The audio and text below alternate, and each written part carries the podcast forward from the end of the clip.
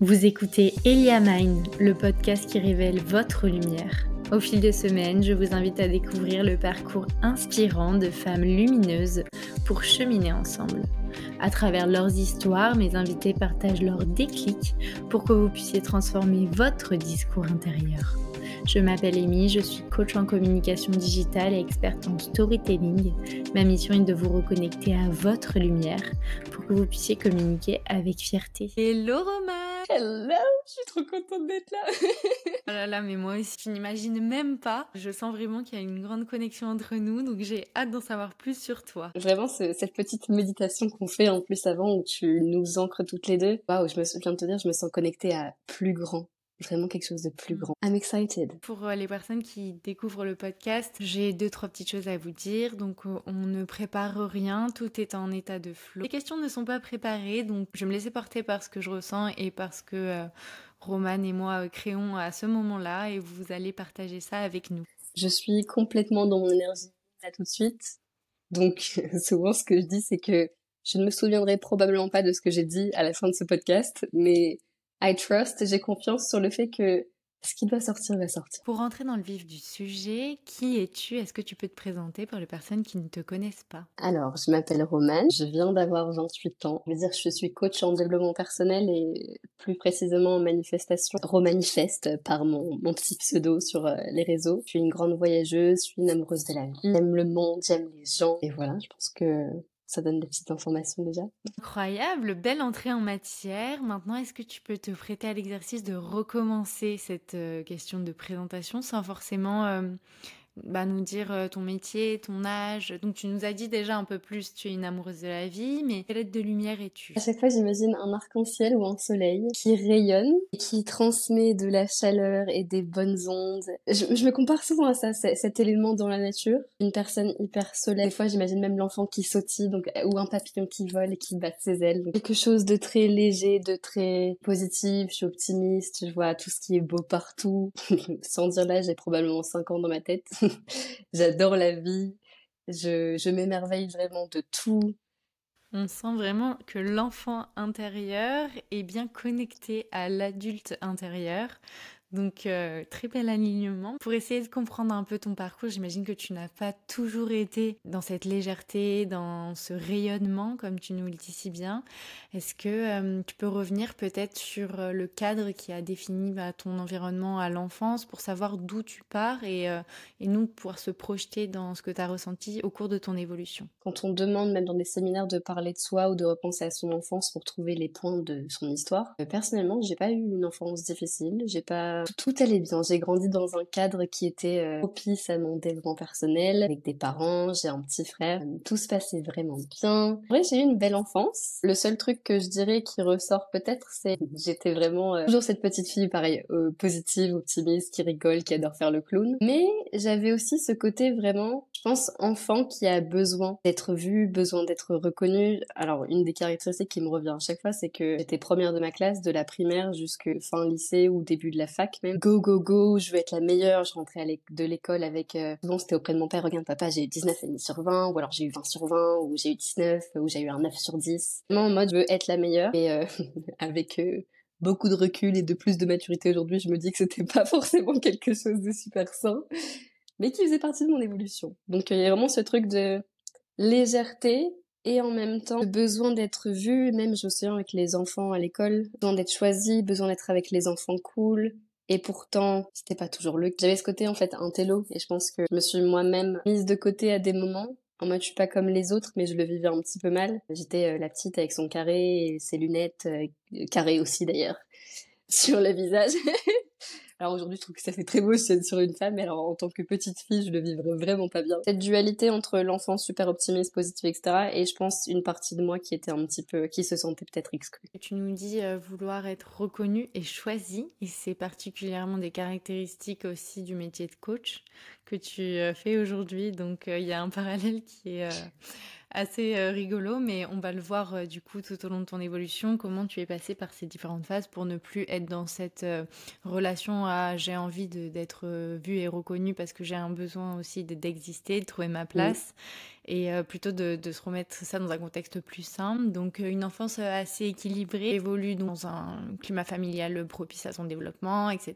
Tu es assez forte à l'école. Quelle étude as-tu fait? Moi vraiment, je pense que jusqu'à mes 23 ans, je pense qu'on arrivera à ce moment-là un moment, Jusqu'à mes 23 ans, j'ai suivi tout ce que les adultes me disaient de faire. Donc les adultes savaient mieux que moi ce qui était mieux pour moi. Comme j'avais des très très bonnes notes, les profs m'ont dit fais un bac S, ce sera mieux pour toi. Alors j'ai dit ok, amen, je fais un bac S. Donc j'ai fait un bac S. J'ai eu mon bac mention très bien. On m'a dit euh, si ou alors fais une bonne école, etc. Bah j'ai suivi. Je me suis dit, j'ai commencé à shifter. Je suis partie vers des études de, de marketing. J'adorais ça. On m'a dit fais alternance, ce sera mieux pour euh, ta carrière dans le futur. Du coup j'ai fait une alternance de deux ans et demi. J'ai vraiment tout tout suivi. Donc études en marketing, alternance jusqu'à ce qu'un jour je me dise ah est-ce que c'est vraiment ce que je veux? C'était un, petit déclic je pense. Mais euh, globalement j'ai suivi ce que disaient les adultes pendant toute ma vie. À quel moment tu t'es détaché de ce dictat euh, d'injonction familiale pour vivre ta propre vie après tes études? Ça, c'était en 2018. J'arrivais à ce moment où bah, je finissais mon master. Et ce moment-là, c'était, bah, en fait, il faut commencer la vie active et tu rentres dans, je vais appeler ça le moule. Et moi, j'étais en mode, attends, je viens de faire tout ça, toutes mes études. Et est-ce que j'ai vraiment envie de partir directement dans, dans ce schéma de vie? Je rêvais de voyager. Parce que déjà, j'ai une maman qui est irlandaise. Du coup, j'ai grandi avec le mix des cultures, mon père français, ma mère irlandaise, on voyageait beaucoup. Et je rêvais de faire Erasmus, et comme on m'a dit, fais une alternance, je n'ai pas pu faire Erasmus, alors que c'est dans une asso qui accueille les Erasmus en plus pendant mes études. Je me suis dit, ok, si je veux voyager, maintenant ou jamais, parce que si je commence la vie active, peut-être que je le ferai pas après. Donc je me suis dit, tu sais quoi, avant de commencer, j'ai fait tout dans les règles jusqu'à maintenant. De quoi j'ai envie moi maintenant? Et j'avais trop envie de partir. Du coup, je me suis dit, c'est quoi je vais partir. Donc je suis partie en Australie en fait, j'ai pris la décision de partir en Australie pendant un an. Alors qu'on me proposait en plus un CDI, les adultes me disaient accepte Roman, c'est génial, c'est une bonne boîte du groupe Mullier. J'étais en mode ok, faudrait y aller. Mais non, j'avais pas envie. J'avais juste envie là de, de suivre mon cœur. C'est génial parce que j'allais te poser la question, mais en quoi partir à l'étranger n'est pas euh, recommandé par les adultes en tout cas, tu vois, et tu as répondu toute seule en disant bah ça répond pas à l'injonction de tu sors de tes études et tu vas dans une bonne boîte entre guillemets comme tu l'as dit pour entrer dans une case, pour avoir un CDI, pour euh, décrocher un an. Enfin bref, vous connaissez le schéma conventionnel, mais du coup je voyais pas en quoi pour toi c'était euh, pas bah, conventionnel de partir pour le voyage puisque c'était quelque chose qui était présent dans ton climat familial.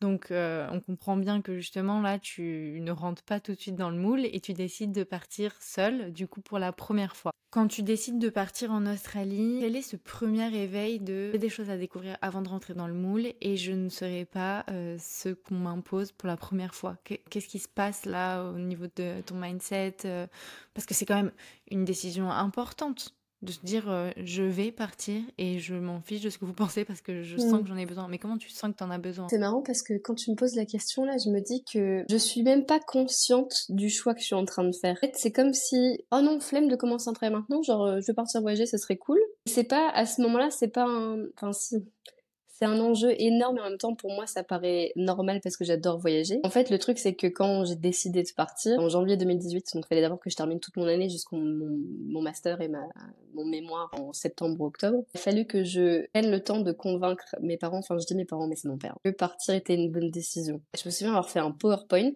pour expliquer en quoi, c'est là où j'étais pas consciente de ce que je faisais vraiment, partir allait être utile pour ma future carrière parce que il fallait que ce soit un truc logique, genre il fallait que ce soit logique, sinon il y avait Roman euh, dans la tête de mon père, aucun sens que tu partes alors que t'as ça qui se présente devant toi. Là on voit déjà le conflit de valeurs entre mon père sécurité et moi liberté. Euh, du coup j'ai tourné mon truc en mode oui, alors pour l'expérience ce sera bien, ça donne couverture d'esprit, pour mon CV plus tard ce sera cool.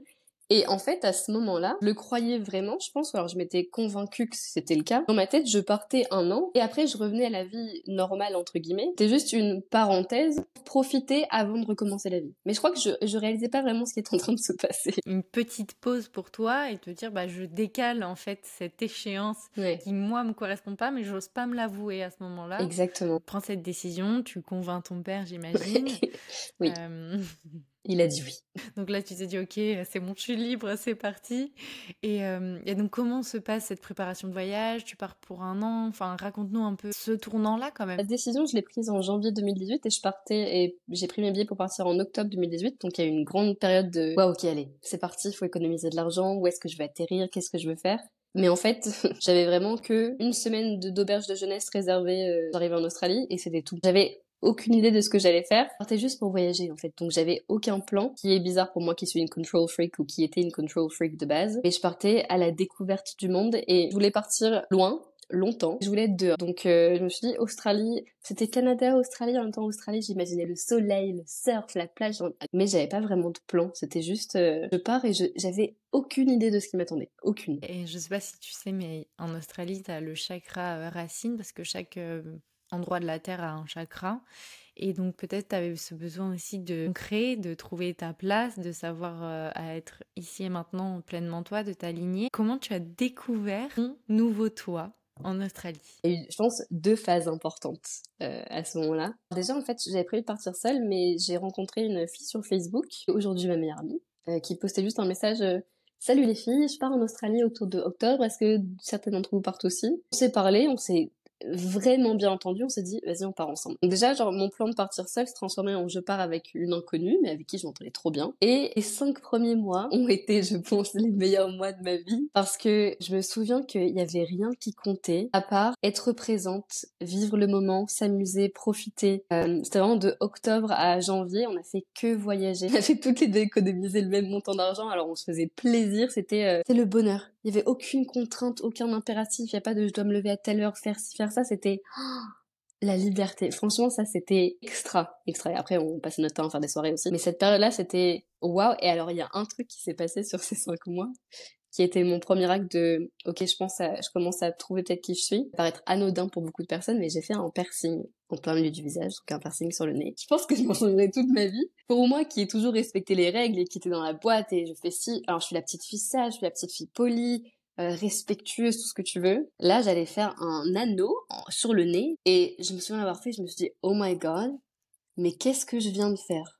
Mmh. Mais vraiment, qu'est-ce que je viens de faire? Et en même temps, c'était un, je pense que c'était mon premier acte de rébellion un petit peu, inconscient, je pense à nouveau, je commence à m'affirmer et je commence à faire des choses que moi je veux par rapport à ce que moi je veux, pas par rapport à ce que d'autres personnes veulent pour moi. C'était un, et j'ai encore mon piercing aujourd'hui d'ailleurs.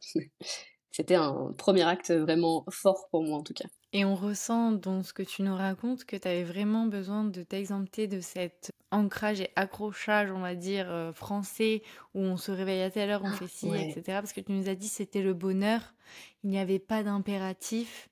Et euh, enfin, tu sentais vraiment que c'était une bulle de bien-être et de bonheur et de pause dans ta vie qui euh, ne peut pas s'expliquer et que chaque être humain devrait ressentir. Rebondir là-dessus, ce que c'est important, je pense, c'est jusqu'à ce que je vive ça, je me rendais pas compte que ça existait en fait. Pour moi, genre c'était normal de vivre la vie en France et de se lever. en fait, je pensais qu'il existait que cette réalité. C'est comme si parce que j'allais bien en France en vrai, genre j'aime bien mon alternance, j'aime bien mon travail, genre la vie était cool, je suis heureuse, je suis positive, donc tout va bien. Et là, je me suis dit, oh, il y a des gens qui font des barbecues juste après le travail qui vont surfer avant d'aller bosser. Les gens sont heureux, ils sont toujours en short et en tout, genre oh my god, genre je vais aller faire mes, mes courses pieds nus pour vivre la vie australienne.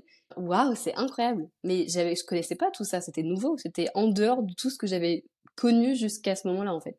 Ce terreau euh, nouveau, a été propice à euh, te découvrir cette partie un peu plus faux folle, un peu plus euh, coquinette, on va dire, de toi. Donc ça a commencé avec ce piercing. Et comment ça évolue puisque tu restes un an quand même en Australie. C'est là où il y a eu le deuxième tournant, on va dire, que au bout de cinq mois, faire la fête, aller à la plage, c'est bien, mais il y a un moment, je suis pas venue que pour ça non plus, et j'en peux plus des excès, mon corps me dit stop, ma tête me dit stop, genre j'ai besoin de m'isoler. En plus, c'est marrant parce qu'en human design, je suis une ligne 2-4, donc vraiment ce besoin d'être seule et des fois ce besoin d'être avec du monde. Là, j'avais mon quota de, de personnes, genre j'avais besoin d'être seule. Et surtout, fallait que je travaille, j'avais plus d'argent. Et du coup, j'ai posté un message sur Facebook pour dire que je cherchais un travail. J'ai annoncé à Marine, donc ma meilleure amie à ce moment-là, j'ai besoin de partir. J'ai vraiment besoin d'être seule. C'était difficile de lui dire parce que j'avais l'impression de la trahir. En mode, on est venu à deux et là, je t'annonce que je peux partir toute seule. J'ai besoin de partir et j'ai besoin d'aller travailler et j'ai besoin de le faire seule parce que c'était aussi une année de découverte de moi et, j'ai toujours eu cette euh, encore un peu aujourd'hui cette impression que quand je suis pas complètement seule, je sais que c'est une croyance limitante, hein, quand je suis pas seule, je peux pas faire tout ce que je veux. J'avais l'impression d'être contrainte, de devoir m'adapter à quelqu'un alors que je voulais juste être libre et faire ce que je veux tout le temps. Du coup, je lui annonce, en pleurs évidemment. Euh, on en parle, etc. Euh, c'est tout se passe bien. Je poste ce message sur Facebook pour dire je cherche à aller en ferme. Euh, comme la plupart des backpackers, je m'attendais à aller en ferme avec 100 ou 200 autres personnes. Et en fait, pas du tout. Parce que la vie a toujours d'autres plans pour moi. Une femme australienne qui est une mère de famille qui voit mon poste et qui m'envoie un message pour me dire Roman, on cherche une personne pour venir dans notre famille, dans le Queensland, pendant quatre mois, travailler dans notre ferme de noix de macadamia. Ton profil nous intéresse vraiment, est-ce qu'on pourrait s'appeler et en discuter? Et ça a matché de ouf direct. Et alors là, je suis passée de je suis entourée de plein de personnes, je fais la fête tout le temps, je bois euh, comme un trou pendant cinq mois, à dans une famille euh, australienne pendant quatre mois qui en plus est croyante, pratiquante, qui va à l'église tous les dimanches, etc. En plein milieu de nulle part, solo, en train de trier de macadamia. C'était une transition énorme. Donc là, on assiste à vraiment un de tes premiers actes de bravoure parce qu'il faut quand même une certaine dose de courage pour oser dire à la personne avec qui on partage cinq mois euh, dans une aventure parce que c'est comme si on était euh, deux en, en un en fait puisqu'on vit ensemble, on découvre ensemble, on partage ensemble quelqu'un que tu ne connaissais pas donc tu tisses des liens beaucoup plus forts etc pour lui dire je sens que c'est mon moment et euh, maintenant bah, nos chemins vont se vont se séparer entre guillemets dans le voyage à ce moment-là. Tu prends confiance en toi, là il y a un élan de ouais. je, je me priorise et j'y vais machin. De cet acte-là s'ouvre à toi un cocon propice à encore à ce développement-là qui est complètement antagoniste la phase précédente et du coup ce cocon encore fertile pour développer une nouvelle part de toi, tu vois à chaque fois c'est un terreau euh, neuf qu'on t'offre pour que tu puisses expérimenter. Donc, euh, donc dans ce terreau-là, donc dans cette famille euh, qui, euh, qui est très calme, qui est très cocoon, qui, qui suit bien les règles, qui est, voilà, Comment toi, euh, tu euh, vas trouver euh, ton bonheur, ton épanouissement dans le voyage, dans le travail aussi, puisque tu travailles quand même plusieurs heures par jour? Quelle est ta phase d'éveil à ce moment-là? Franchement, c'est là où je me dis everything happens for a reason, tout arrive pour une raison, parce que je veux dire, il y a quand même très peu de personnes qui tombent dans une famille très religieuse en Australie, alors que tu viens de base pour faire la fête travailler. Donc c'était une, noix une ferme de noix de macadamia et euh, je triais les noix. Donc ça m'arrivait de passer des semaines où je triais les noix 8 heures par jour. Et en fait, euh, la mère de famille, donc qui s'appelle Catherine, elle me passe des, des earmuffs, donc un gros casque Bluetooth. Elle me dit, tu devrais tester des podcasts. Moi, j'écoutais que de la musique. Elle me dit, tu, tu devrais tester des podcasts. Euh, moi, j'écoutais, elle écoutait des podcasts pendant qu'elle travaillait. Et je me dis, oh, ouais, ok, bonne idée. Euh, ça changera des musiques que j'écoute en boucle. Du coup, je découvre à ce moment-là sur mon iPhone, je savais même pas que ça existait, l'application Apple Podcast, parce que je croyais que c'était que sur Spotify à ce moment-là. ah ok, il existe ça. Et je trouve le podcast qui s'appelle Zero to Travel de Jason Moore, qui a été pour moi une révélation, euh, parce que ce podcast en fait partage les histoires de personnes qui voyagent solo, euh, qui sont digital nomades, qui ont décidé de vivre une vie de liberté. Et je dévore tous les épisodes, ça fait peut-être quelques années que ce podcast existe. Je dévore tous les épisodes, j'écoute ça 8 heures par jour, tous les jours. Et là, il y a un déclic qui se passe dans ma tête.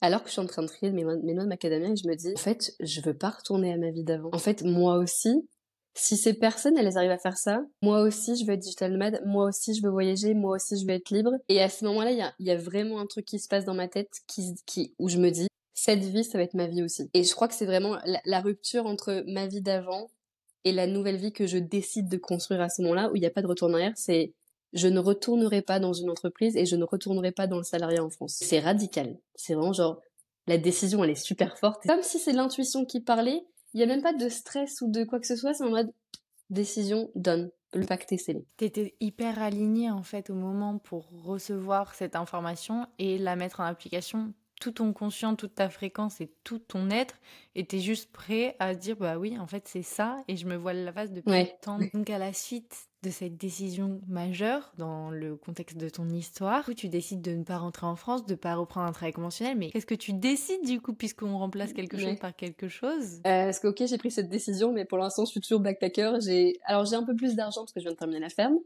et je me dis je suis pas prête à rentrer en France maintenant, mais j'ai envie de découvrir le monde. Genre l'Australie c'était bien, mais je veux voir plus. Et du coup je me dis, allez, je vais partir en Asie. Genre euh, je suis en plus la reine du pétrole en Asie parce que quand t'as vécu en Australie, t'avais plein d'argent. Je suis en mode go. Et je pars du coup trois mois euh, dans un endroit que je, enfin dans des pays que je ne connais pas du tout, avec mon sac à dos. En mode je vais voyager solo et je vais commencer un potentiel tour du monde. J'étais en mode J'ai fait mon, mon Excel, donc quand même toujours très cadré. Hein. Mon Excel en mode chaque pays, les saisons et tout. Je me dis, c'est parti.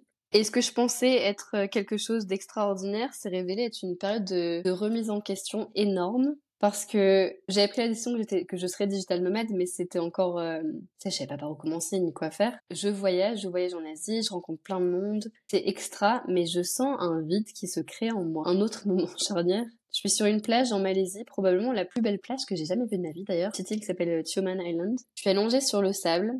En soi, à ce moment-là de ma vie, j'ai absolument tout pour être heureuse. Genre, mon compte en banque est plein parce que je viens de finir de travailler. J'ai du temps devant moi je suis en bonne santé, je peux aller partout où je veux. J'ai et pourtant, à ce moment-là, je suis allongée sur le sable, je regarde le ciel et je suis en train de pleurer, mais vraiment de pleurer. Je voyais des messages à ma mère aussi et je me dis mais en fait, là où les questions existentielles commencent, genre pourquoi est-ce que je suis là? Quelque chose qui manque et je sais pas quoi du tout, mais pourquoi est-ce que je suis là? Là, je crois que c'était le début de Enfin, à chaque fois, c'est des, des, débuts. Je suis née un jour de nouvelle lune, donc il y a beaucoup de nouveaux new beginnings dans ma vie. Vraiment, qu'est-ce que je veux faire?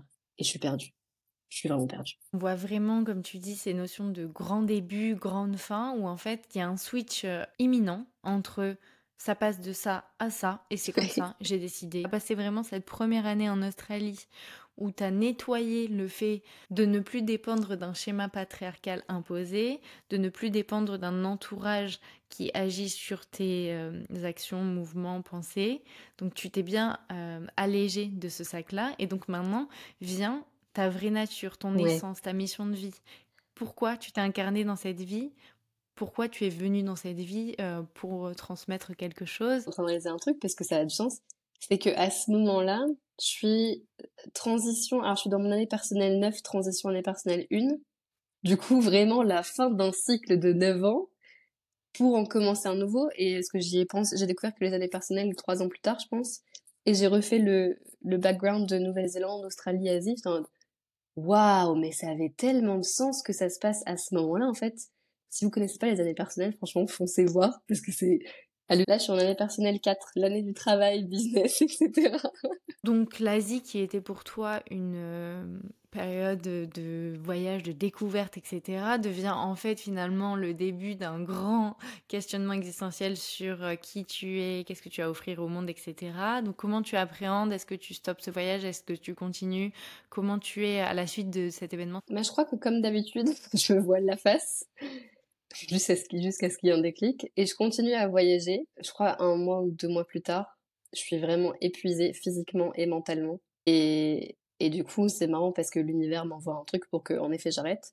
J'ai un accident de scooter en Thaïlande et euh, du coup je rentre, je suis obligée de rentrer en France. Là, c'est en mode, de toute façon je peux plus marcher. Je rentre en fauteuil roulant et je rentre en France euh, en fin d'année 2019 euh, du coup, en me disant voilà j'ai fait l'Asie, enfin j'ai fait l'Australie, j'ai fait l'Asie. je sais pas ce que je veux, mais là tout de suite j'ai besoin d'être chez moi, genre j'ai besoin d'un chez moi. En me disant, je pense quand même à ce moment-là, je me vois toujours la face, hein, que je vais reprendre un travail parce que ma pause elle est terminée. C'est en mode ok, j'ai décidé que je voulais être digital nomade, mais euh, je sais pas je sais pas comment faire, je sais pas par quoi commencer, j'ai plus beaucoup d'argent, donc euh, bah, je vais rentrer en France et euh, je vais voir ce qui se passe là-bas. Où je rentre et il se passe rien du tout.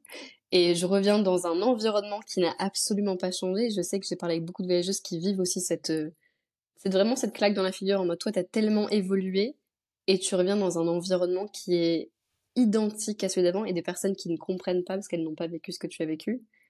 Et là, je suis en mode, en fait, je peux pas rester je peux vraiment pas rester. Je sais que j'ai pas toutes les réponses aux questions que je me pose, mais il y a un truc dont je suis sûre aussi, c'est que je les aurai pas en France et qu'il faut que je reparte. C'est l'environnement à ce moment-là. C'est comme si tu mettais, j'ai souvent entendu cette image, tu mets un, un requin dans un, un petit bocal de poisson rouge, et il peut pas agrandir, il a pas l'espace. Et moi, je me sentais hyper constrained, vraiment euh, étriquée dans cet environnement-là, comme si je trouvais personne qui me comprenait. J'étais vraiment, je, j'avais tellement des, grands rêves, des grandes envies, qui étaient encore un peu floues, hein, soyons honnêtes, mais personne ne pouvait vraiment comprendre ce que je vivais. J'ai décidé de repartir, du coup. je suis repartie en Nouvelle-Zélande pendant un an, encore loin et longtemps. Et je me suis dit, je cherche des réponses, je sais pas lesquelles, mais je sais que je les trouverai pas ici. Et en partant loin et longtemps, je crois que c'était une fuite à ce moment-là, je fuyais ce que je connaissais en France. Et aussi, je pense que je, mine de rien, je pense que je fuis un petit peu euh, la peur que mon père me, ce qu'il m'a dit à un moment, l'horloge tourne. en mode quand je suis rentrée, eh, faut peut-être trouver un travail. Et moi, ça m'a fait paniquer. Et je suis en mode, ok, je sais pas comment gérer ça. Donc je repars, c'est plus facile. Et du coup, je suis repartie en Nouvelle-Zélande. Deux mois, deux mois et demi après être rentrée, je suis repartie en Nouvelle-Zélande pendant un an. Limite dans une régression par rapport à tes pensées, puisque tu étais complètement perdue et tu pouvais faire n'importe quoi qui pouvait essayer de répondre à cette fameuse question qui suis-je? L'univers t'a emmené encore dans le voyage, puisque c'est comme ça que tu t'expands. Euh, de ce qu'on comprend de ton parcours pour l'instant. Donc tu arrives en Nouvelle-Zélande, dans quel but, dans quelle optique, comment tu es à ce moment-là? Tu te sens perdu, tu te sens bien d'être là-bas, tu te sens comment comment ça se passe? C'est marrant parce que plus tu me poses ces questions et plus je réalise à quel point je me suis voilé la face pendant longtemps. Euh, je repars et euh, je suis hyper heureuse de repartir. Et pour moi, je repars voyager. Toujours en background, c'est comme un petit programme qui tourne derrière. Cette idée qu'il y a plus, et je sais que je fais des recherches, genre j'ai commencé, à regarder en ligne le monde du digital nomade, euh, sur quoi est-ce que je peux me former, qu'est-ce que je peux chercher. Donc je fais des petits trucs par-ci par-là, mais c'est hyper flou. C'est, je me dis ouais, je vais commencer un blog de voyage euh, pour la Nouvelle-Zélande, comme ça je vais être connue sur les réseaux pour les voyages, etc. Ça avait du sens. Et je fais ça deux semaines et après ça me saoule et j'arrête. Du coup j'arrive en Nouvelle-Zélande dans l'optique je vais voyager et je vais continuer à me renseigner sur euh, le fait d'être digital nomade et je verrai bien ce qui se passe. Mais je sais toujours pas ce que je vais faire. J'achète une voiture, ma première voiture que j'achète toute seule. Genre, oh my god, it's amazing. Je pars en road trip. Sauf que le Covid arrive. Je suis arrivée fin février 2020 du coup en Nouvelle-Zélande et euh, en Nouvelle-Zélande c'est on a été en confinement je pense à partir de début avril. Donc j'ai eu genre trois semaines un mois de voyage et après le confinement et moi je suis en mode génial, extra. Alors après la phase de oh my god, qu'est-ce qui se passe, c'est quoi qui se passe dans le monde?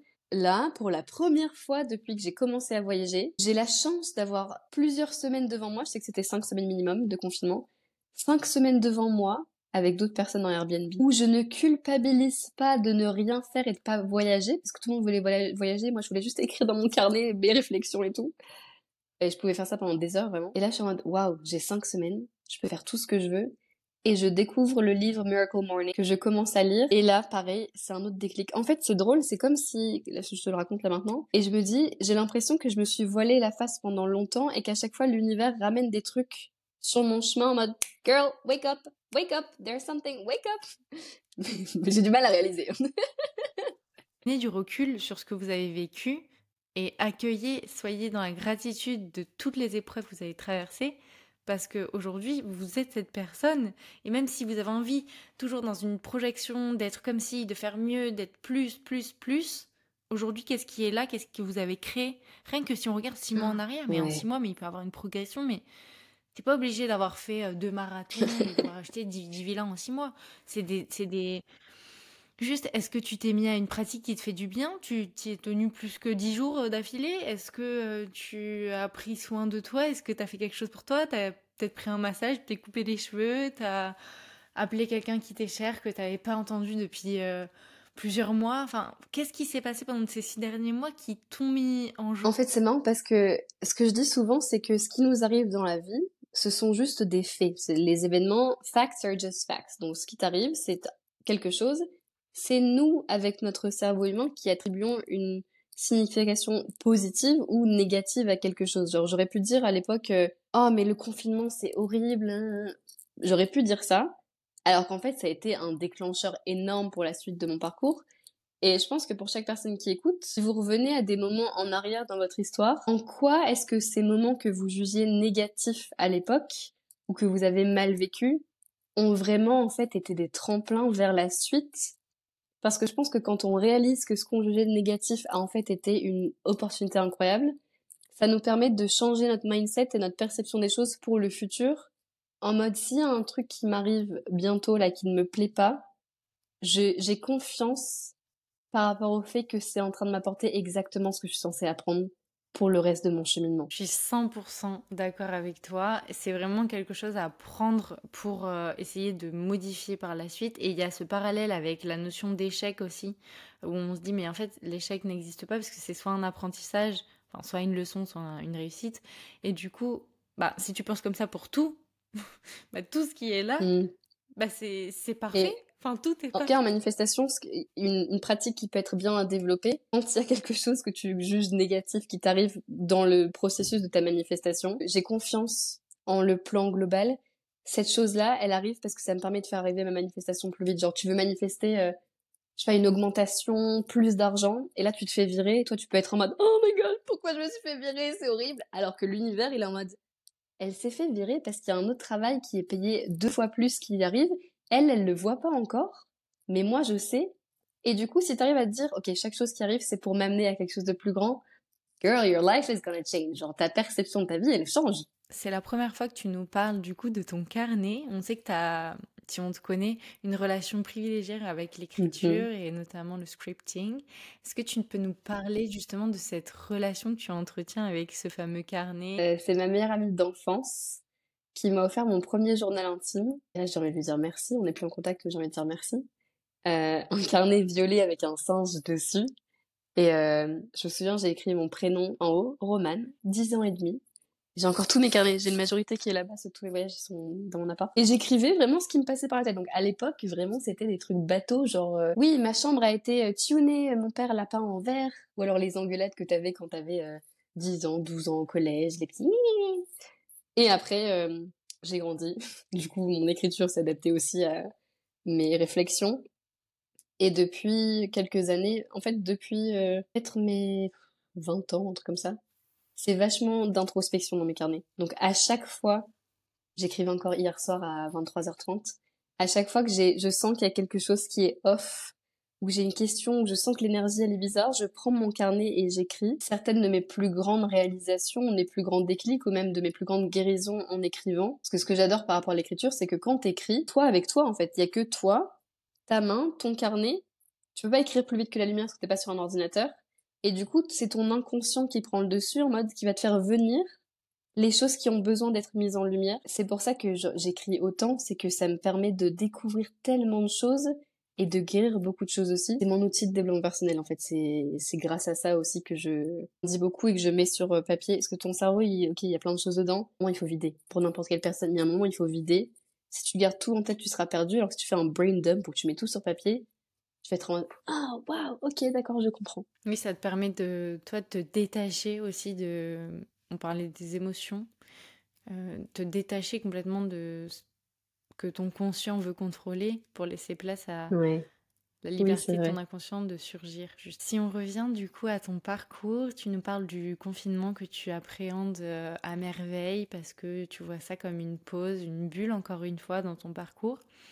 Comment euh, ce confinement et cette période off en Nouvelle-Zélande, du coup, t'a permis euh, de te développer professionnellement, peut-être euh, comme tremplin, puisque tu étais encore perdu à cette période-là et tu n'avais pas de travail Ça fait du bien de repenser aux différentes pas de mon histoire et de voir euh, à quel point genre, chacune a amené son petit truc. Ce confinement, c'est la première fois que je commence une formation dans le coaching, dont je ne parle évidemment à personne. Cette envie de faire du coaching, elle est présente depuis que je suis arrivée en Australie. J'ai commencé dans mon carnet à Sydney, j'avais déjà mentionné l'idée. J'étais en mode, euh, je suis pas légitime, mais qui je suis pour faire ça?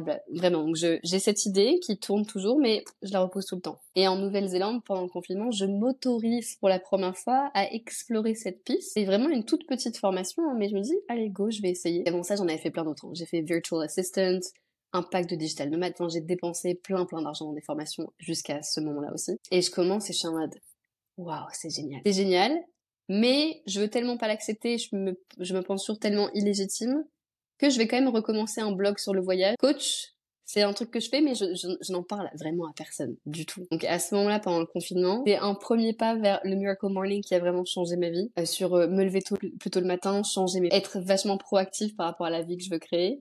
Et je rejoins des communautés en ligne dans le développement personnel et tout. Mais ça, je pense que ça disparaît encore un petit peu après. Genre le confinement se termine. Après on repart voyager et j'ai toujours pas d'argent. Du coup, il faut que j'aille travailler. Je me retrouve dans une usine à paquer des kiwis pendant 11 heures par jour. et je pète un câble. J'ai dû faire pas mal de différents boulots dans des fermes pour gagner de l'argent parce que je n'avais pas d'argent du tout pendant trois ans de voyage. Le coaching est arrivé à un moment et en fait ça repart parce qu'on reprend le truc qui me paraît le plus sensé. Est-ce que aujourd'hui tu pratiques encore le Miracle Morning? Il a été écrit par un homme et c'est très structuré, c'est beaucoup d'énergie masculine. C'est euh, tu fais tes savers pendant 10 minutes ou un truc comme ça, enfin t'enchaînes. Et moi j'étais en mode j'ai fait ça pendant un mois mais j'étais épuisée à la fin de mon Miracle Morning en mode j'ai fait une journée et après je commence une deuxième journée. Euh, non. Et en fait, il y a beaucoup de livres écrits par des hommes. Alors les hommes ont un cycle hormonal de 24 heures. Donc en fait, euh, c'est ok pour eux de recommencer la même chose tous les jours. nous, en tant que femmes, notre énergie, elle change. Nous, on a un cycle hormonal de 28, généralement 28 jours. Genre, je pouvais pas faire ça tous les jours, c'était trop. Donc, j'ai encore une routine matinale, mais je suis vachement en énergie féminine en mode, ok, je me réveille. Qu'est-ce que j'ai envie de faire maintenant? Comment est-ce que je me sens maintenant? Et limite, je ferme les yeux et je m'écoute. Des fois, c'est visualiser, des fois, c'est méditation, des fois, c'est écrire. Il y a toujours du scripting, parce que j'adore faire du scripting. C'est vraiment, je le pratique encore parce que pour moi, la clé, c'est de commencer la journée pour toi plutôt que de rusher, aller au travail, par exemple. Mais je l'ai adapté pour que ce soit vachement plus lié à mon flow, à mon énergie féminine, à l'écoute de moi. J'ai envie de rebondir parce que tu nous parles du scripting. C'est moi qui en ai parlé aussi la première, comme si c'était euh, connu du monde entier, mais pas du tout. J'ai envie que tu développes Alors, un peu. le scripting, c'est une, c'est une méthode de manifestation qui consiste vraiment à écrire les choses que tu veux manifester, donc attirer dans ta vie, comme si tu les avais déjà. En quand t'écris dans ton carnet, si je prends un carnet normal, quand t'écris dans ton carnet, imaginons ta, ta journée, genre euh, aujourd'hui j'ai fait ci, aujourd'hui j'ai fait ça, je me suis sentie comme ça, il y a un truc qui n'allait pas, etc. Tu racontes une journée qui s'est passée. Le scripting, le but, c'est vraiment écrire les choses comme si c'était arrivé. Donc, tu vas écrire au, présent et au passé. Des choses qui, dans ta réalité 3D actuelle, donc ton monde physique, là, je pars dans les termes plus, plus perchés, dans ta réalité actuelle, ne se sont pas encore passées. Mais il y a une réalité où tout ça, ça existe déjà. Et l'écrire comme si tu l'avais déjà, ça te permet de te rapprocher de cette réalité, d'incarner ta higher self. Et euh, c'est marrant parce que les filles qui commencent, euh, qui m'envoient des messages sur Insta, me disent à chaque fois waouh Roman je me suis sortie dans une énergie de dingue c'était ouf de ressentir ça. Parce qu'on crée notre réalité on est vraiment les créateurs les créatrices de notre réalité. Et le scripting c'est une méthode qui permet de se mettre dans cette énergie de manière pour manifester plus rapidement et plus facilement. Et que t'as vraiment envie de vivre en fait. Je suis euh, fan et j'en parlais à mon chéri hier, et donc euh, je lui explique, il me dit mais c'est quoi ça le scripting? Je lui dis bon ben je vais t'expliquer, et il me dit mais moi je fais ça. je dis ah bon ben alors raconte-moi. Et il me dit, mais moi je fais ça depuis toujours, mais juste je le note pas. Mais quand je suis sur la route ou quand je ferme les yeux ou avant de dormir, bah, j'imagine que j'ai cette voiture, que je suis dedans, que j'écoute telle musique, euh, et je suis bien. Ou j'imagine qu'on est là sur une plage. Euh. soit on est déjà conscient qu'il y a plusieurs réalités et que ce qui est aujourd'hui crée et influe sur le plan mm-hmm. qui est euh, à ma droite, par exemple. Soit on a conscience que tout est ici et qu'il y a juste, euh, ben, c'est le destin et que, ben, on n'a pas de libre arbitre et que tout ce qui nous arrive, euh, ben, c'est pas de bol ou alors euh, c'est que du bol, mais on n'est pas acteur. Ben, je pense qu'il y a plusieurs manières de voir le monde, mais en tout cas, enfin, le, le, le scripting, ça devrait être vraiment instauré à l'école comme beaucoup d'autres choses. Donc si vous connaissez pas, euh, déjà allez voir sur le sur le compte Insta de Roman Romanifest, je mettais tout dans la description, mais sinon vraiment intéressez-vous à à la visualisation, à la manifestation. Moi, j'ai manifesté des trucs de malade. Il y a un exemple que tu prends souvent, un peu moins perso, qui est de ton appart. En décembre 2000, euh, l'année dernière, 2021, non 2022 du coup, je me suis dit j'aimerais bien reprendre un appart. Et euh, moi, je suis manifesteur euh, spécifique, donc j'aime bien tous les détails. Genre j'aime bien. J'avais littéralement fait une liste de, je veux que ça fasse minimum 40 mètres carrés, je veux que ce soit au troisième étage ou plus, je veux du chauffage de gaz central, je veux si, je veux ça, des fenêtres du sol au plafond, enfin j'ai tous mes critères. Et le temps passe, je fais pas nécessairement de recherche. Je pense qu'au total, entre le moment où j'ai écrit ça et le moment où j'ai eu l'appart, j'ai dû faire 30-45 minutes de recherche. Et il y a un jour, donc je vais chez mes parents à ce moment-là, donc janvier et mars. Mes parents partent en vacances. Et pendant une semaine, je suis chez mes parents en mode j'ai l'impression de vivre solo à nouveau. En ah mais c'est génial, genre je sors les poubelles en mode trop heureuse de sortir mes poubelles, c'est trop bien d'être chez soi. Je regarde Netflix en ah génial d'avoir mon salon. Je suis vraiment pendant une semaine, je veux dire dans l'état émotionnel de mon désir déjà manifesté. Genre, en mode, j'ai l'impression d'être dans mon appart. Et pendant cette semaine de vacances, je reçois un mail. J'étais abonnée à des trucs de, d'appart, mais je les ouvre jamais. Genre, vraiment, je les ouvre jamais. Là, je reçois le mail et je clique dessus et l'annonce que je vois, mes trucs de malade, l'annonce que je vois, c'est un appart dans le même immeuble que le Airbnb que j'ai réservé la veille en mode ah bah je vais louer un Airbnb dans cet immeuble-là parce que juste pour une semaine pour voir comment ce serait de vivre là parce que je rêverais de vivre ici. Donc j'ai réservé mon Airbnb et 24 heures plus tard je reçois l'annonce d'un appart à louer dans cet immeuble, le même, genre même fenêtre extérieure, genre oh, je suis devenue super rouge, l'émotion qui est montée, je dois ouais carrément il faut il faut que j'appelle. J'appelle et dans ma tête à ce moment-là c'est c'est mon appart. Il y a aucune chance que ce soit pas mon appart, il correspond à tous les critères. mètres carrés, fenêtre du sol au plafond, chauffage de gaz central, c'est en mode, c'est mon appart. Il est, il arrivé pour moi, comme si c'était un, filtre qui était posé sur cette réalité en mode, girl, voilà ton truc sur un plateau d'argent. Sur le papier, il y avait aucune chance que je l'ai. Je suis entrepreneur, j'étais entrepreneur depuis moins d'un an, mes revenus n'étaient pas assez élevés. J'en ai parlé à des potes qui m'ont dit, mais Roman, fais un faux dossier, ça marchera pas, etc. Et moi, je me dis, non, j'aime faire les choses à ma manière, j'ai toujours de la chance, c'est une de mes croyances dominantes. J'ai toujours de la chance, cette partie est pour moi.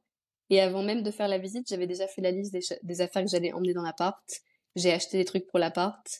Euh, j'ai prévenu ma pote que j'allais emménager dans son immeuble. Enfin, pour moi, j'ai fait comme si c'était le mien. Et j'ai emménagé. Il a tous les critères que je voulais. Et j'ai fait 45 minutes de recherche en trois mois. Genre, ça arrivait en trois mois. It's crazy. Je suis dedans maintenant. Merci pour ce partage qui illustre parfaitement ce qu'on était en train de dire juste avant et c'est merveilleux. Donc euh, intéressez-vous vraiment à ça. On va revenir à ton histoire. Euh, on en était vraiment à l'après-confinement, la Nouvelle-Zélande. Euh, tu as fait plein de jobs du coup pour essayer d'avoir une source de revenus, mais bon, t'en as toujours un peu marre d'emballer des kiwis comme tu nous le dis. Et en plus, le ton rêve qui est de devenir coach, que tu n'assumes pas parce que tu ne sens pas légitime à cette période-là, est vraiment mis en background puisque euh, l'intérêt premier et l'utilité là dans ta vie, c'est de créer de l'argent pour vivre en fait. Donc comment euh, tu sors de de cette précarité là Là, j'ai une autre période de down énorme. Genre, je me sens seule, je pars solo à nouveau sur euh, l'île du Sud. Donc, je laisse mes amis à nouveau. Comme, comme l'Australie, même schéma assez de personnes, là j'ai besoin d'être seule et de me retrouver. Et il y a toujours un truc qui me manque. En fait, ça revient. Genre, c'est l'univers qui me ramène le truc à chaque fois en mode girl. Jusqu'à ce que tu dans le truc, on va te ramener ces périodes de down. Et là, il y a une opportunité qui se présente en ligne pour du marketing de réseau. Et je vois cette fille qui vit sa vie, qui voyage, qui gagne de l'argent en ligne. Genre, mais oh my god, I want this. Genre, je veux ça moi aussi. J'hésite longtemps, je pense un mois ou deux mois supplémentaires. Et à un moment, je suis en mode romane.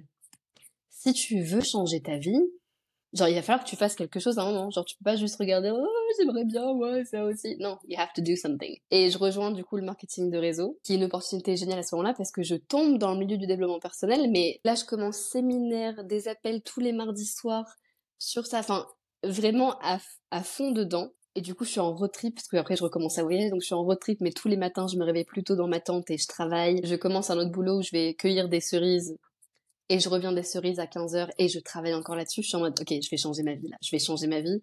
Je gravis les échelons super vite. C'est encore une, façon un peu cachée d'être coach parce que j'ai des clientes du coup qui achètent les produits et moi ce que je préfère c'est les coacher. Donc on fait des appels et je suis en mode, ah, génial. Mais je dis pas que je suis coach parce que je suis dans le marketing de réseau. Genre, ça, I'm fine. Genre, euh, je suis pas, je suis pas un imposteur là. Et il y a un jour, encore un autre pédage de câble, hein, c'est toujours la même chose. Je suis en train de cueillir mes cerises. Il faut imaginer euh, Romane en habit de ferme sur son échelle avec un seau bleu autour du cou attaché à elle et ses cerises qu'elle cueille et qu'elle met dedans tout le temps. Elle fait que ça. Et j'écoute un podcast sur un mec dans le marketing de réseau et là je me mets à pleurer et en fait je, pète un câble. Vraiment, c'est de la colère qui monte en moi. Je sais pas quel est le message que j'entends à ce moment-là. Probablement un truc sur changer sa vie. Et là je me mets à pleurer. Je suis énervée et je me dis, mais Romane, qu'est-ce que tu fais encore à faire un, je veux dire, boulot de merde, alors que tu sais très bien que c'est pas ce que tu veux, genre, il y a, y a plus, et t'es encore là en train d'accepter une situation qui te convient pas, et il y a que toi qui es responsable, genre, tu peux en vouloir à personne, t'as accepté d'être là, t'as rien fait pour être autre part à un autre moment. Et là, il y a un déclic qui se passe, comme avec le digital nomade euh, en Australie. Et je me dis, vas-y, j'arrête les cerises et je, je m'en vais. Je m'en vais. Et j'ai, c'était fin décembre. On a fêté Noël et Nouvel An, et le 4 janvier, j'étais partie. J'ai laissé mes potes à nouveau. et je partais toute seule encore. Et j'ai fait mon plus gros bold move à ce moment-là.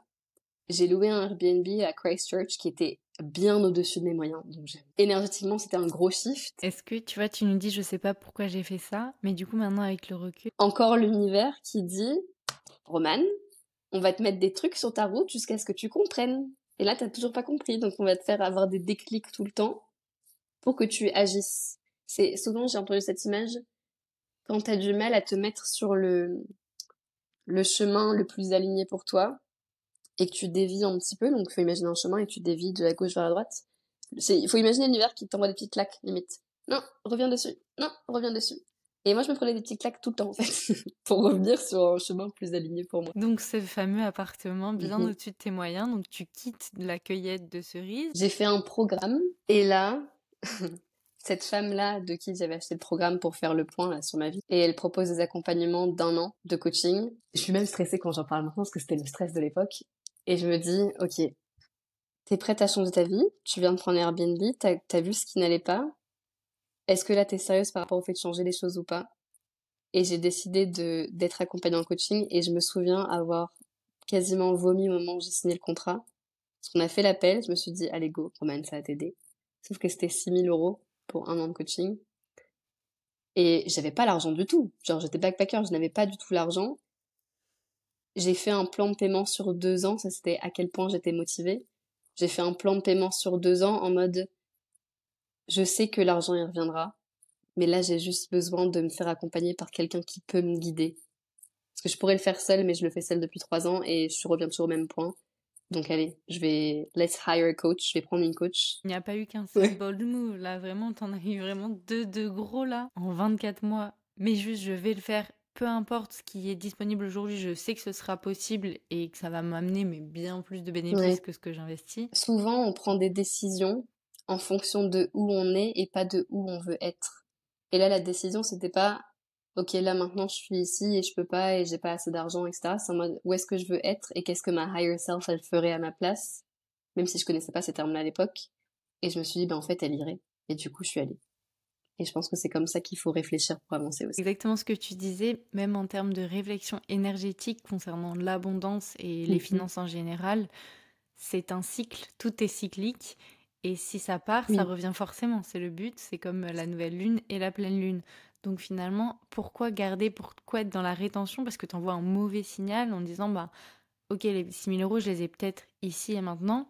Mais du coup, si je les investis, je les aurai plus pour vivre. Et du coup, je sais pas dans quoi je me projette. Sauf que si tu réfléchis à l'inverse en te disant, non, justement, je les investis parce que je, vais, je veux doubler ma mise. Parce que je sais qu'en investissant ça, je vais atterrir, euh, mais dix fois plus haut parce que ça va m'apporter ça. Donc exactement ce que tu disais, on réfléchit en termes de résultats et pas de conséquences immédiates. De cet accompagnement en plusieurs mois, du coup un an, qu'est-ce que tu en retires? Est-ce que donc tu fais le point, tu arrives à être coaché de la meilleure des manières ou pas? J'ai pas ce lien de proximité avec la coach et du coup je pense que j'ai du mal à vraiment m'investir ou j'ai il, me manque quelque chose, mais bon, je, je fais mes appels, je fais les exercices et tout, je suis présente, je m'investis beaucoup, beaucoup. Mais le truc, c'est que la coach peut jamais faire à ta place ce que tu es censé faire toi-même. Et pendant un an, je me voile encore la face sur le fait que je veux moi aussi être coach, mais que j'ose pas et je suis pas allée. Pourtant, pourtant, ça fait trois ans que je suis dans le dev perso, j'ai fait plein de formations, j'ai déjà dépensé plusieurs milliers d'euros, mais je suis toujours en mode, je suis pas assez bien, je peux pas faire ça, mais qui va me faire confiance? Et du coup, je fais rien. J'ai un burn-out par rapport au marketing de réseau, j'arrête tout, euh, vers la, vers le milieu de l'année, j'en peux plus, vraiment, j'en peux plus parce que je me tue à la tâche, je bosse de 8h à minuit alors que je gagne quoi 400 ou 500 euros. Mais j'apprends plein de choses, donc c'est extra, j'apprends plein de choses, mais je me dis ça correspond pas du tout à la vie que j'ai envie de vivre. C'est c'est trop pour moi là. Et surtout, ce que je préférais c'était faire du coaching, pas vendre des produits.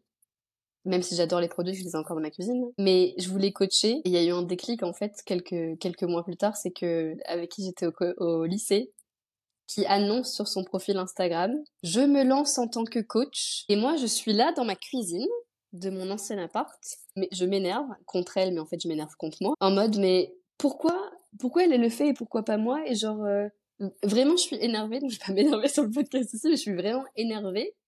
Et j'envoie un coach un message à ma coach en mode de, ça me saoule. Genre pourquoi elle elle le fait et et alors que moi ça fait trois ans que je suis dans le dev perso et là elle me dit Roman ça fait euh, mille ans que tu m'en parles. Notre prochain appel, tu ne quittes pas l'appel tant que t'as pas mis un poste pour annoncer que je te lance dans le coaching.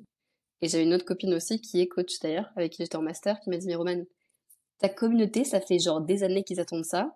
Ils sont là, genre, ok, quand est-ce que t'arrives? Ils sont prêts, donc juste fonce. Et je me souviens l'appel, le stress énorme. Tu sais, quand t'es sur le point de faire un truc où tu te sens pas légitime, t'as peur, etc. Mais je dis souvent, le seul moyen de overcome, donc surmonter ta peur, c'est de faire la chose en question. Genre, si tu veux surmonter ta, peur du saut en parachute, bah, va falloir sauter en parachute. Hein. Sur l'appel avec ma coach, elle me dit, j'attends que tu mettes le poste. je non, moi, je peux le faire après, je ferai un beau visuel, un beau texte. Je l'aurais jamais fait. Je dis, non, non, tu, tu mets juste un, texte très simple. J'offre 5 places de coaching gratuites contre témoignage. Là, je dis, ok, d'accord. Stress, sueur, euh, tout ce que tu veux. Je le mets, je poste, je ferme Instagram direct en mode, j'ai pas fait ça, j'ai pas fait ça, j'ai pas fait ça, je me cache. Et en fait, en 48 heures, les, les 5 places sont bookées. Et en fait, ça, c'était le 12 décembre 2021. Et après, ça s'est plus jamais arrêté. En fait, j'ai été bookée direct. Et à chaque fois que je remettais des places, j'étais bookée. Et j'ai lancé Rise trois mois plus tard et j'ai été bookée en pareil 48 heures ou 72 heures pour les 5 places d'accompagnement sur 3 mois. Et j'étais en mode, waouh! En fait, les gens attendaient vraiment que ça. Et j'avais des super retours, en fait, des filles les retours des appels étaient extra et moi je kiffais. Euh, vraiment le coaching, merci parce que du coup le dernier appel a clôturé l'histoire pour encore une fois un renouveau dans ton histoire, c'est hyper présent. On ferme une porte et on en ouvre une autre. Donc cette porte euh, est bien ouverte. Aujourd'hui, tu es coach et tu euh, vis euh, ligne à tes valeurs. Tu t'es trouvé, tu sais pourquoi tu es là. En tant que coach, on n'est pas sans savoir que on doit être formé et coaché nous-mêmes tout le temps. Mm-hmm. La dernière fois que tu as fait une formation, c'était il y a quelques semaines. Tu nous a partagé ça sur tes réseaux sociaux comme étant une expérience transformatrice au-delà de la certification PNL. Est-ce que tu peux revenir sur cette partie-là?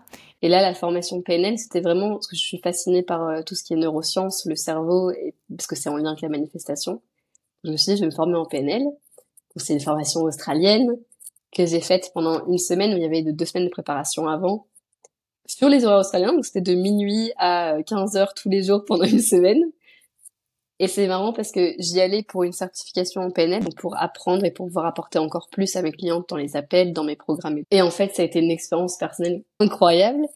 J'avais posé l'intention de recevoir exactement ce que j'étais censée recevoir pendant cette formation. Et moi, la révélation, c'était euh, que j'étais pas du tout ouverte au fait de recevoir de manière générale, de recevoir de l'amour, de recevoir, d'être dans mon énergie féminine vraiment. Et j'ai j'ai pleuré, mais j'ai pleuré, mais toute la semaine, j'ai pleuré de toute façon. J'ai eu des clics sur des clics sur des clics. Toute la salle rigolait parce que moi, quand j'ai un déclic, ça... et ça se voit à ma tête, et ma tête était en grand écran sur Zoom euh, avec euh, les autres participants.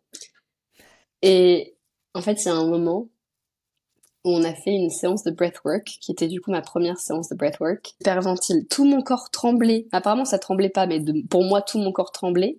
Et c'est passé un truc de ouf. C'est que toujours là, l'intention, c'était de recevoir et de m'ouvrir. Et, je me souviens être allongée sur mon canapé avec ma tête qui, qui regarde vers le haut et tout mon corps qui est vraiment en ouverture.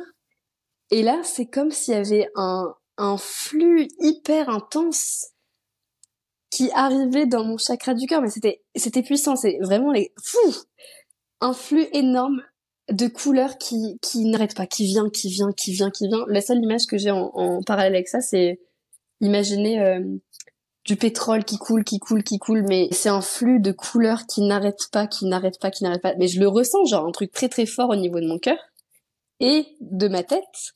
Et c'est comme s'il y avait deux tunnels qui arrivaient en permanence, mais ça ne s'arrête pas pendant cinq minutes, vraiment, ça ne s'arrête pas. Et j'étais assise là, comme, en fait, j'ai vu mon corps pour la première fois.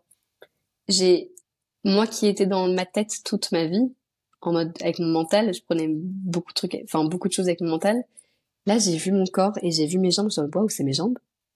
Et j'ai vu même bois où c'est Genre, c'est, quoi? C'est, c'est à moi, ça, c'est moi. Et j'ai senti un espace autour de mon cœur se, se, se créer. Genre, comme s'il y avait enfin de l'espace pour recevoir autour de mon cœur. Et juste après ça, il y a eu plein de, déclics ou encore de nouvelles révélations dans ma vie. Que je suis tombée malade, comme j'ai pas été malade depuis euh, un an ou un an et demi il y a eu une grosse purge qui s'est faite et un shift énergétique énorme, grosse période d'introspection. J'ai vu personne pendant les trois semaines qui ont suivi. Donc là, je reviens, ça fait trois jours. et euh, je sens qu'il y a un, autre shift énergétique parce que à chaque fois que tu passes un palier dans ta vie, il faut faut pouvoir expand, et, don't know, je, sais pas comment, étendre ta capacité à retenir l'énergie. Et là, en fait, j'avais besoin d'étendre ce container énergétique pour passer dans la prochaine phase de ma vie, va encore plus axé sur euh, l'amour, le fait de donner, le fait de recevoir, le fait d'être dans l'énergie féminine et aider le maximum de personnes là-dessus. Être dans l'énergie du collectif, tu vis vraiment une transformation, parce que tu es présente avec ton corps, en plus d'être présente avec ta tête comme sur un programme. Waouh, les expériences en collectif, c'est incroyable. Ça a été transformateur. Je sais qu'il y a eu un avant et là, il y a un après qui commence. Je voulais revenir sur deux choses très importantes pour les personnes qui nous écoutent dans ce que tu nous as partagé, qui est d'ailleurs merveilleux comme expérience. Évidemment, il y a cette phase d'introspection et d'intégration de, du changement énergétique. Et il y a aussi le besoin d'augmenter sa capacité à recevoir l'énergie puisqu'on est dans une fréquence haute. On a augmenté notre taux vibratoire, notre taux énergétique, sauf que notre enveloppe physique, elle, qui est constitué euh, de cellules et euh, d'énergie aussi, puisque entre les atomes, il y a un vide qui est de l'énergie, enfin un vide. On se comprend. Et donc, il faut aussi augmenter cette ah, carapace physique. Sinon, on a des maux de tête, on est malade, comme tu disais. Des fois, on comprend pas pourquoi, euh, à la suite d'un événement bouleversant, on peut avoir un bouton de fièvre ou alors. Mais en fait, tout est logique. Si vous shiftez sur une autre fréquence, votre corps ici, lui, il n'a pas la capacité de, modifier sa, séquence euh, physique. Donc il faut l'accompagner par des soins énergétiques, par toute autre chose. Ça c'est une chose et c'est très important que vous ayez cette phase d'intégration comme Romaine l'a faite euh, de respectez-vous quand vous avez des événements qui vous marquent. Suis d'accord avec toi, mais je voulais aussi dire qu'il y a des personnes qui arrivent pas à se retrouver dans le collectif parce qu'elles se sentent pas dévalorisées, mais hum, elles n'arrivent pas à être 100% euh, dans la connexion avec les autres parce qu'elles l'ont jamais expérimenté. Du coup, ça peut leur faire peur parce qu'elles pensent peut-être aussi être en décalage, pas assez avancé dans un cheminement spirituel ou autre, et donc être euh, un peu euh, bah, pas légitime encore une fois, tu vois, cette question de légitimité, pourquoi moi, qu'est-ce que je ferais là? Et donc je vous encourage, si vous avez ces pensées-là, à vraiment venir sans jugement et comme si vous, vous n'étiez pas vous, vous êtes juste une petite souris qui vient là pour regarder ce qui se passe. Mais être vulnérable et oser partager, c'est ce qui va t'apporter le plus et on le sait rarement, mais en fait c'est ce qui apporte le plus aux autres personnes aussi. Plus vous mettez de vous dans ce collectif, c'est pour ça qu'on dit souvent en anglais, just go all in, genre tu mets tout dedans, comme ça tu retires ce que tu as à retirer. J'ai juste à vous conseiller si vous souhaitez aller plus loin sur la vulnérabilité qui pour moi est la plus belle preuve de courage, c'est un TED Talk de Bernie Brown qui parle de la vulnérabilité comme une source de courage. Et euh, voilà, je finirai le podcast sur ça. Mais allez, je vous redirige vers ça parce que vraiment c'est incroyable. Je voulais te remercier d'avoir partagé euh, des moments charnières de ta vie, de nous avoir ouvert ton univers et justement ton carnet qui euh, relève tant de secrets. Espace que tu crées pour permettre à moi, mais aussi d'autres personnes de s'exprimer pour que les messages touchent les personnes qui ont besoin de les entendre. Je te vois comme un guide. Ton énergie fait que on se sent bien. C'est ce qui m'a permis de partager ici aujourd'hui aussi. Donc franchement, merci à toi pour ton aura, pour ton, énergie, pour ce que tu fais et pour ta mission de vie qui est vraiment, vraiment très belle. Si ce podcast vous inspire, je vous invite à vous abonner et à noter sur votre plateforme d'écoute préférée. Cela vous permettra de ne pas louper les prochains épisodes, mais surtout, cela m'encourage à continuer de vous inspirer.